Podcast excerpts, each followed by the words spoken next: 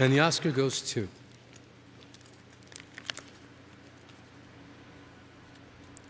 Marion Cotillard, La Vie en Rose.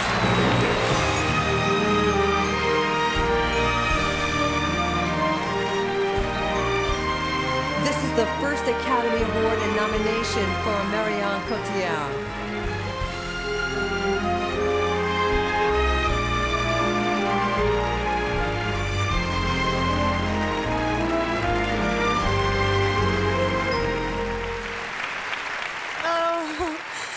Thank you so much. Uh, Olivier, what you did to me, Maestro Olivier Dahan, you rocked my life. You've truly rocked my life. Thank you so much to Picturehouse for your passion. Members of the Academy, thank you so, so much. And, um, uh, well, I'm speechless now.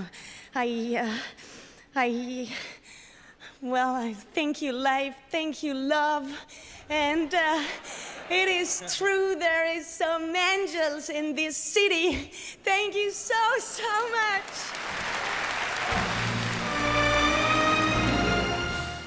Bonjour et bienvenue dans le canapé de Bi. Nous sommes en 2007 lorsque Marion Cotillard reçoit l'Oscar de la meilleure actrice. Je me souviens précisément où est-ce que j'étais à ce moment-là.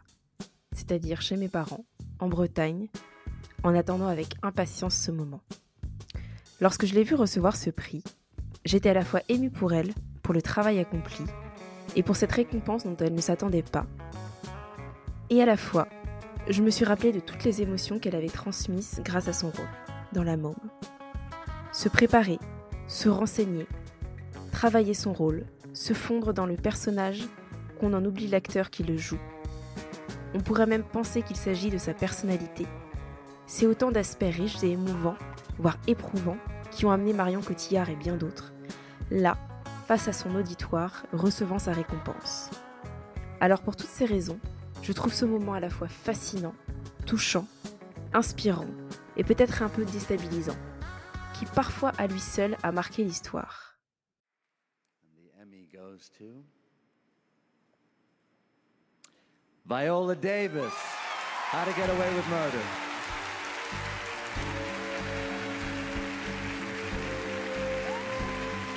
This is the first Emmy win and nomination for Viola Davis, who is a graduate of Juilliard.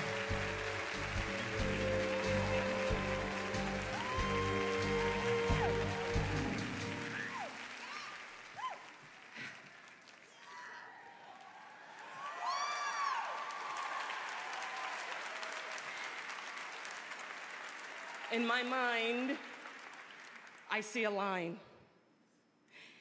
And over that line, I see green fields and lovely flowers and beautiful white women with their arms stretched out to me over that line. But I can't seem to get there no how. I can't seem to get over that line. That was Harriet Tubman in the 1800s. And let me tell you something the only thing that separates women of color from anyone else is opportunity.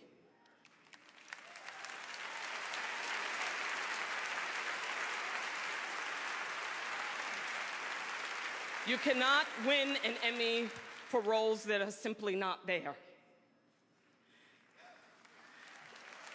So here's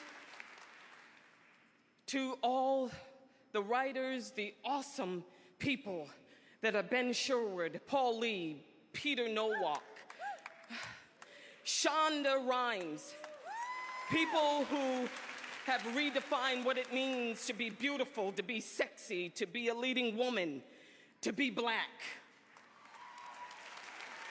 And to the Taraji P. Hensons, the Kerry Washingtons, the Halle Berrys, the Nicole Beharies, the Meagan Goods, to Gabrielle Union, thank you for taking us over that line.